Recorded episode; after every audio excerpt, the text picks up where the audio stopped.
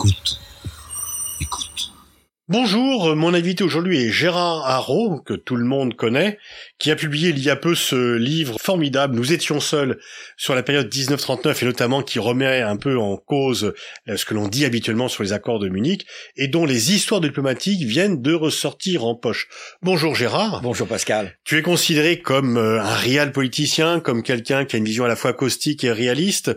En même temps, on voit bien que les émotions sont extrêmement importantes. Il y a une géopolitique des émotions.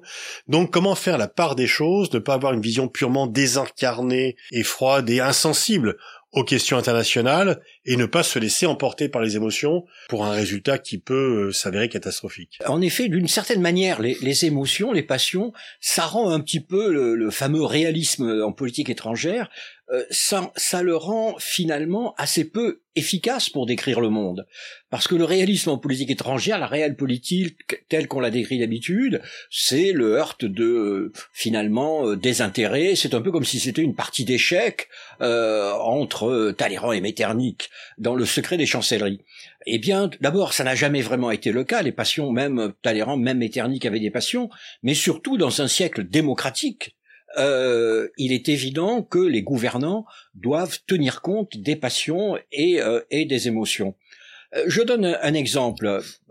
par exemple, à, Gaza, après les atrocités commises par le Hamas, il était je dirais, euh, le gouvernement israélien ne pouvait pas ne pas intervenir parce que face à l'horreur euh, de, des massacres, mais aussi face au fait que euh, la vulnérabilité d'Israël, qui avait été ainsi démontrée, Israël, aux yeux de l'opinion publique, devait rétablir sa supériorité et devait, il faut bien dire, se venger. Euh, des, euh, des, crimes qui ont été commis, et donc Israël devait intervenir.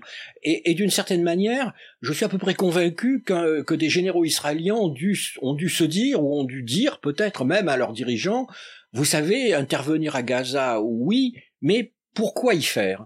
Donc, euh, lorsque on, analyse, voyez, lorsque j'analysais un petit peu après l'attaque du 7 octobre ce qui allait se passer, eh bien, d'une certaine manière, une partie de mon cerveau me disait je ne vois pas ce que les Israéliens peuvent faire de manière militaire hein, à Gaza, on, on, peut y revenir, mais d'un autre côté, je disais, les émotions vont contraindre le gouvernement israélien à réagir. Mais est-ce que justement un gouvernement ne pourrait pas dire je dois me laisser guider par les émotions?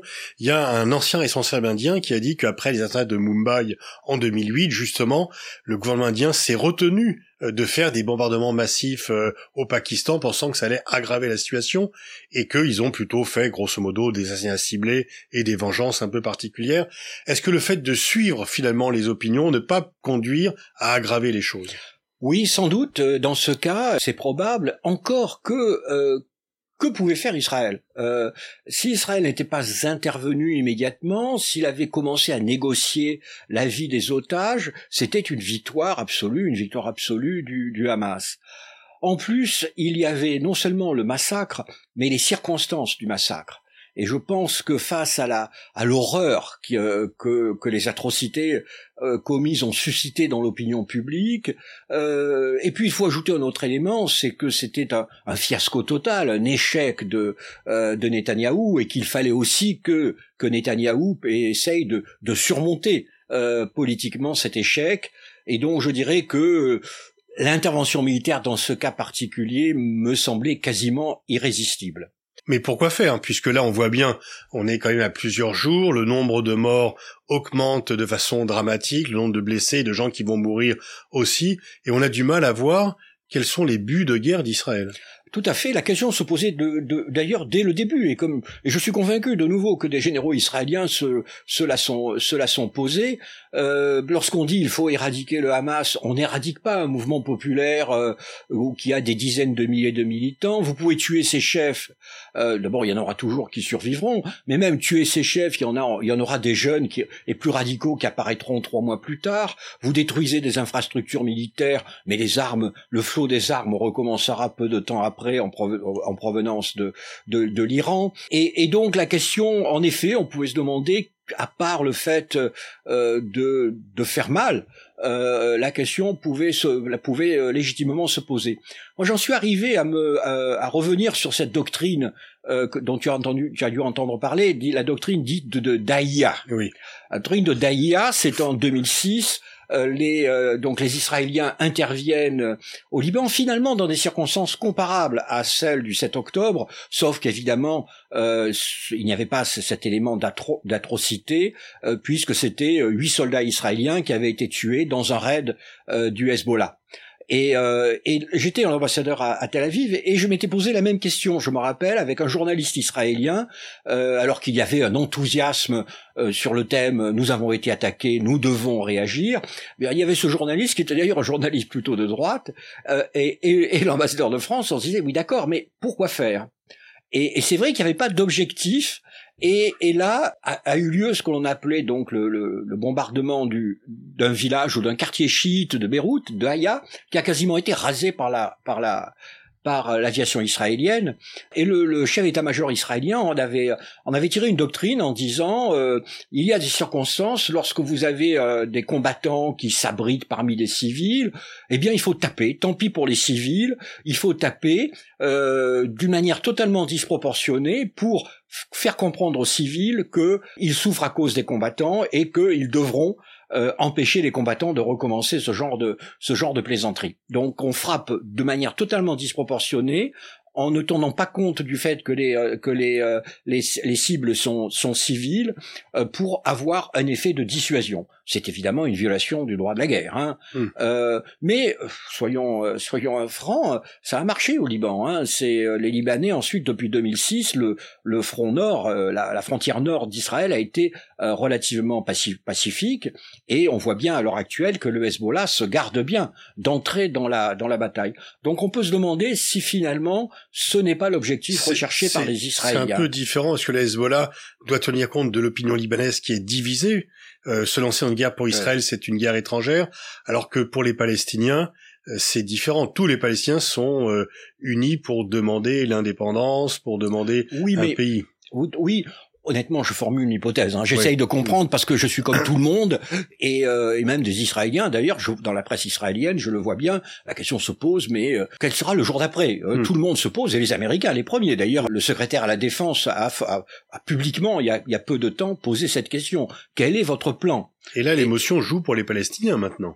Alors, l'émotion maintenant, exactement, l'émotion joue pour pour euh, pour les Palestiniens, euh, alors qu'elle a joué, euh, elle a joué. Alors, elle a joué pour Israël, mais elle a, comme je l'ai dit, elle a joué aussi dans le mécanisme de décision israélien. Euh, et c'est en cela que qu'elle que, m'intéresse.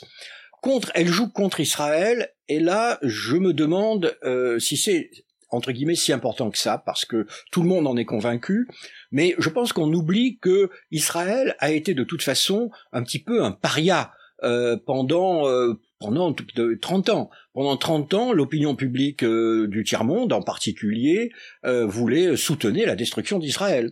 quand j'étais jeune diplomate à Tel Aviv en 1982, il y avait quasiment pas d'ambassade, hein, à part les ambassades occidentales, latino-américaines et deux ou trois ambassades africaines mais tout le monde était euh, plutôt faisait bloc avec ce que l'on appelait le front du refus, hmm. euh, qui appelait euh, à l'annihilation d'Israël. Donc je me demande si c'est pas une nouvelle phase. Il y a eu ensuite une phase de normalisation d'Israël.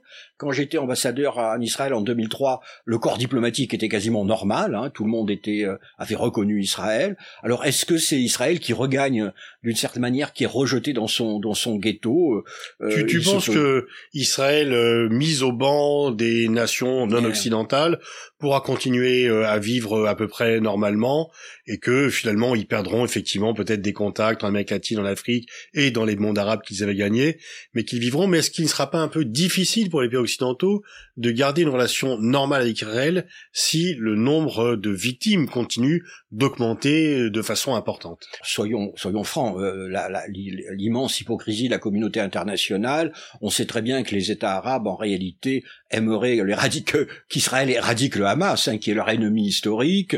Euh, et bon, c'est pas la brutalité euh, qui gêne vraiment des pays comme l'Arabie Saoudite ou la, ou la Syrie. Et je suis à peu près convaincu que pour l'Inde, l'Inde qui a des relations assez étroites en Israël, notamment sur les questions d'armement, pour l'Inde, ça ne posera pas de, ça ne posera pas de, trop de problèmes.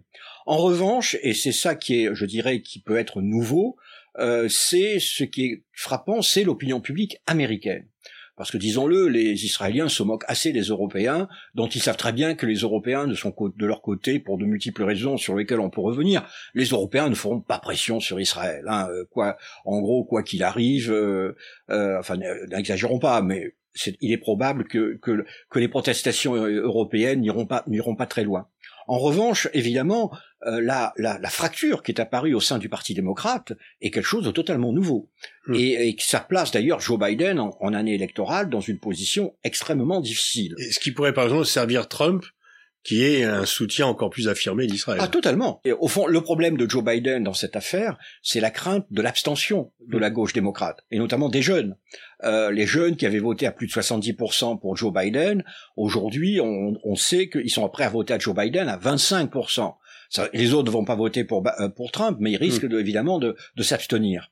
Et donc, euh, en effet, de ce point de vue-là, ça peut, euh, ça peut jouer évidemment en, en, en, faveur de Trump. Et on voit bien l'embarras de, de, Joe Biden qui, qui essaye de, de, jouer les deux tableaux. Alors, il a soutenu Israël de manière absolument inconditionnelle, et maintenant, on le voit essayant de commencer à dire, en envoyant Blinken, en envoyant le secrétaire à la défense, pour essayer de un petit peu d'arrêter euh, le, carnage, et notamment pour essayer d'éviter que le carnage ne s'étende dans au sud dans le mm. sud de la bande de Gaza, ce qui apparemment d'ailleurs ils ont euh, ils ont échoué.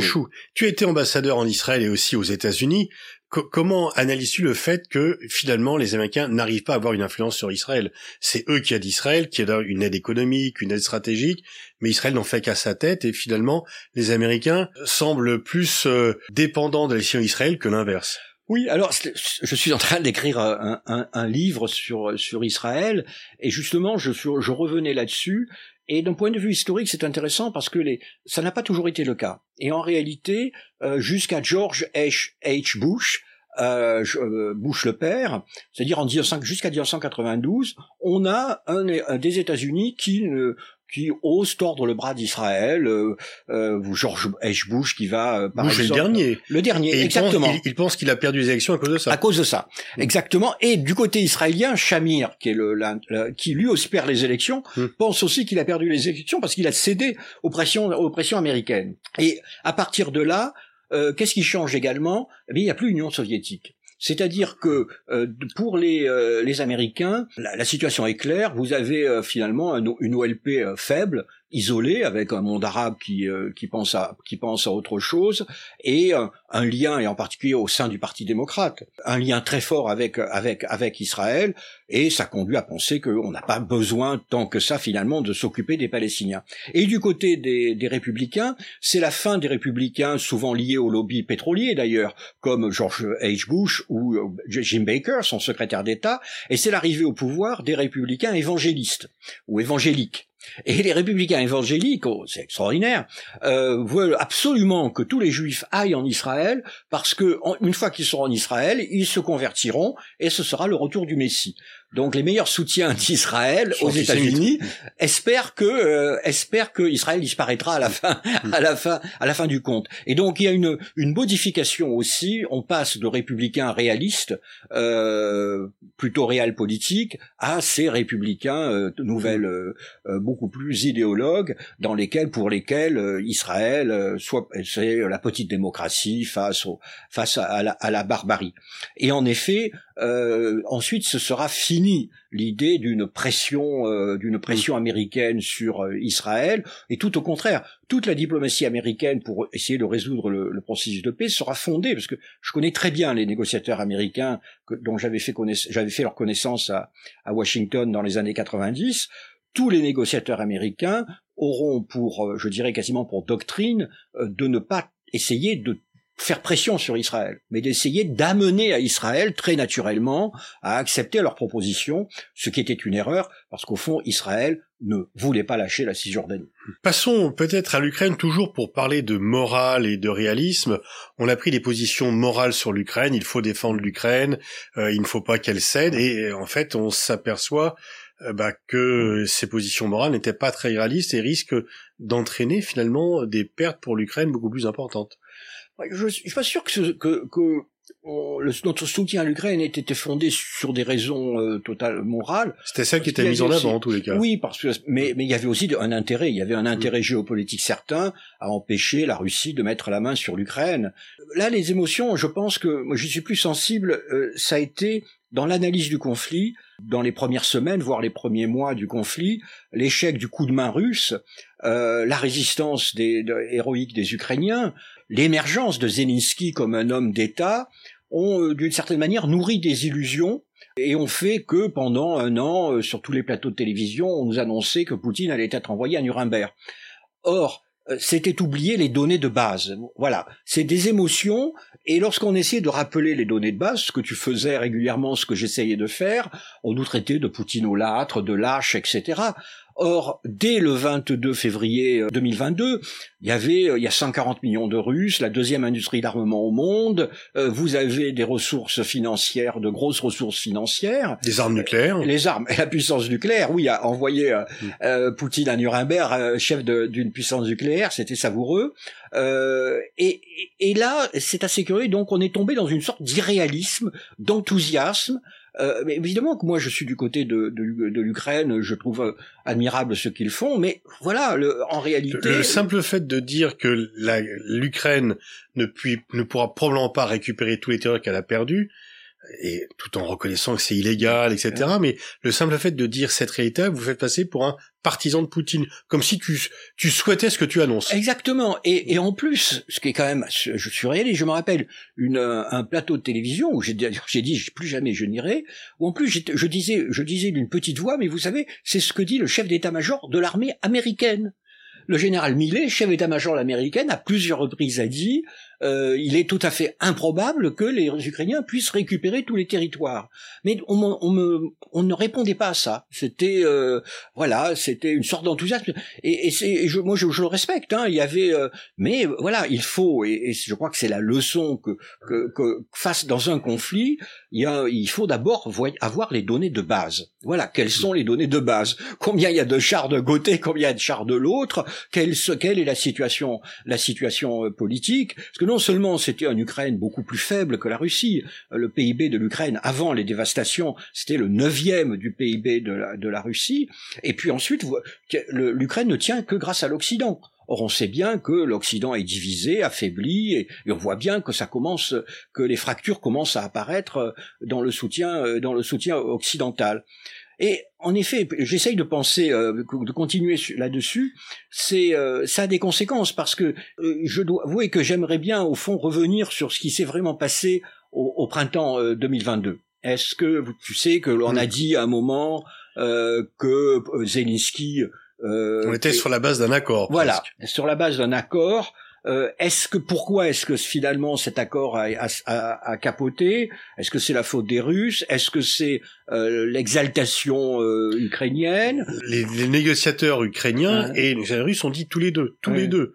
Euh, séparément que en fait Zelensky était prêt à négocier un accord bon qui était pas défavorable à la Russie mais que c'est Boris Johnson qui est venu en dire non, on va vous aider et vous ah pourrez récupérer par le conflit. Voilà. Et là, là, c'est un bon exemple où l'irréalisme conduit à un désastre. Hmm. Si, alors, je, de nouveau, il faudrait encore que Poutine respecte l'accord, les, les, termes de l'accord, mais on, est aujourd'hui, euh, et là je sors un peu des émotions, mais on est aujourd'hui dans la pire des situations, parce que finalement, les Européens et les Américains, nous fournissons des, des, des moyens à, à l'Ukraine juste assez pour résister. C'est-à-dire, en gros, euh, et pas pour se, se retrouver dans une position plutôt favorable, parce que nous ne pouvons pas. sauf à envoyer les soldats, ce que nous voulons pas. Voilà, sauf ou sauf à déclarer une mobilisation de guerre de notre industrie, euh, sauf à voilà à ce et, et donc c'est le pire parce que on ne donne pas à l'Ukraine les moyens de s'en sortir bien, mais en même temps on donne à l'Ukraine les moyens de souffrir. Et donc euh, la situation est, est, particulièrement sombre. Alors cela étant, euh, négocier une négociation aujourd'hui, euh, du point de vue de Poutine, l'intérêt évident de Poutine est d'attendre l'élection américaine. Euh, parce que si Trump gagne, c'est le, le, jackpot, hein, mm. tout est fini. et donc peut-être que ce débat est un peu est un peu académique, Mais euh, il faut toujours penser aussi que les émotions peuvent entraîner finalement une prolongation d'un conflit sans espoir. En, fait, on a plusieurs exemples. Tu cites d'ailleurs dans euh, ton livre sur Kissinger le fait que l'ex-commandant Jason Vanik Kissinger ait trouvé un accord pour faire sortir des juifs soviétiques, mais que on a refusé parce que c'était pas assez, et donc ils ont moins sorti. Donc très souvent quand même on a des situations historiques, et peut-être que le cas ukrainien est cela, où au nom de la morale, bah finalement c'est une politique de gribouille, et c'est une politique qui va plutôt dégrader la situation, alors qu'elle est présentée comme étant morale, et que les réels politiciens qui sont toujours couverts de tous les péchés, peut-être pourraient euh, déboucher sur des situations moins délicates. Je, j'ai donné une conférence dans une université euh, à, Londres et euh, donc je parlais de ces questions de négociations éventuelles et un, étudiant m'a dit mais mais comment pouvez-vous penser que l'on puisse négocier avec quelqu'un qui a été inculpé à la Cour pénale internationale? Et donc moi j'ai dit j'ai dit bah, vous savez une politique étrangère c'est toujours un choix. Donc vous avez un choix, vous vous dites je, ne négocierai pas avec Poutine parce que euh, il est inculpé à la Cour pénale internationale, c'est un choix, mais qu'est-ce que ça veut dire? Ça veut dire que le conflit se prolonge euh, et que naturellement vous n'avez euh, aucune garantie sur le dénouement de ce conflit. Donc en tout cas, voilà, vous avez devant vous des dizaines de milliers de morts, peut-être plus, et au bout du compte, peut-être une défaite de l'Ukraine. Vous essayez de négocier avec ce, avec ce voyou, euh, et peut-être que vous économiserez 50 euh, 000 morts. Je dis qu'est-ce qui est le plus, euh, qu'est-ce qui est le plus moral, vous voyez euh, Voilà, c'est c'est dans ces termes. Le, le, les relations internationales, c'est un monde de grisaille. On choisit pas la meilleure solution, et on choisit la moins mauvaise. Et donc, est-ce que en fait, on, on est on n'est pas un peu oublié ce, ce réalisme qui est couvert de tous les péchés, mais qui quand même souvent est la moins mauvaise des solutions? C'est un peu difficile. Là, on retombe sur le, le parallèle que je faisais au début en, invoquant les mânes des princes de, Metternich et, de Talleyrand. C'est-à-dire que c'est très difficile dans, des sociétés démocratiques euh, de prôner euh, justement la réelle politique, euh, de dire, par exemple, dire il faut négocier avec avec Poutine, mais ça, si on veut négocier avec Poutine, ça veut dire qu'il faut qu'il gagne quelque chose. Ça veut dire qu'il faut lui lâcher, lâcher la Crimée inévitablement, et peut-être aussi lâcher le, le, les, les, oblasts du Donbass. Et, et donc c'est vrai que pour l'opinion publique, il est, euh, je dirais, il est très facile de, de euh, l'indignation peut gagner assez facilement l'opinion publique. On se retrouve accusé. L'indignation euh, n'est pas une politique, puisque au final, comment ce conflit Oui, mais l'indignation peut être peut-être une élection. Hein. Il y a une mm. élection. Nos dirigeants, voilà, ils ont le mm. problème de leur de leur opinion, de leur opinion publique, d'apparaître comme le méchant, le mauvais, le faible, le lâche. Et alors là, il y a toujours un moment où quelqu'un vous, vous, vous jette sur la table Munich. Oui, c'est vraiment là le parallèle de Munich 1938. C'est le pont aux ânes. C'est le pont aux ânes et, euh, et dire voilà une fois de plus vous négociez. Alors avec en plus la l'utilisation de, concepts qui ne sont pas des concepts de politique étrangère. Par exemple, on vous dira, on peut pas négocier avec Poutine parce qu'on peut pas lui faire confiance.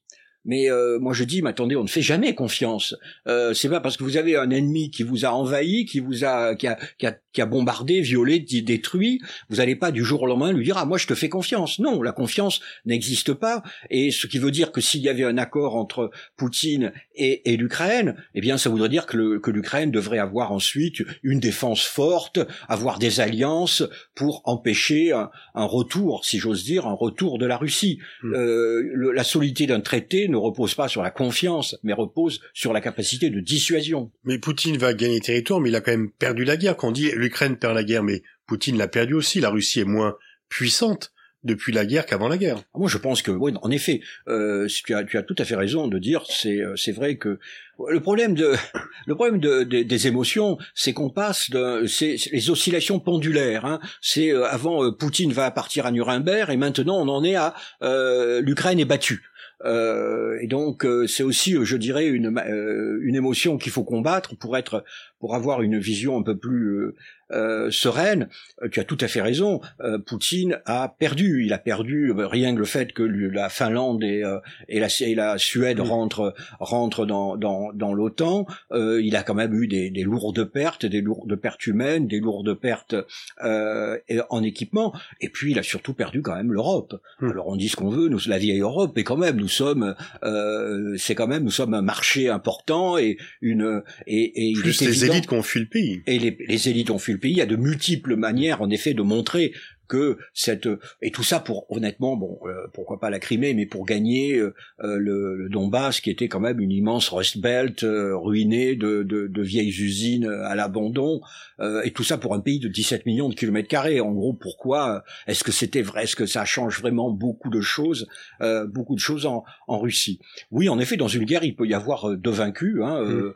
en 1918 c'est un peu le cas hein, euh, c'est on est on est dans ce cas-là mm. et euh, on, on, le saurait. Euh, alors on le saurait. Ça dépend aussi des termes de de l'accord ou la manière dont le conflit se termine. Si ça se termine avec l'armée russe à Kiev, là, ça c'est très différent. Mm. Là, on est dans une hypothèse mm. extrêmement différente, et là, ce serait vraiment un triomphe, un triomphe. Mais il n'en a pas les moyens normalement. Pour le moment, non. Euh, pour le moment, non. Mais euh, moi, j'ai des amis qui arrivent de, qui viennent de Kiev et euh, euh, disons-le, les Ukrainiens sont fatigués. Hmm. Il y a hmm. les divisions qui commencent à apparaître hein, hmm. autour de Zelensky, avec son chef d'état-major. Avec le maire de Kiev. Euh, voilà, avec le maire de Kiev qui commence à, à se fatiguer. Euh, il va y avoir un hiver. L'hiver en Ukraine, c'est quelque chose, avec des avec les bombardements, les destructions systématiques de des de l'énergie, des infrastructures énergétiques par la Russie.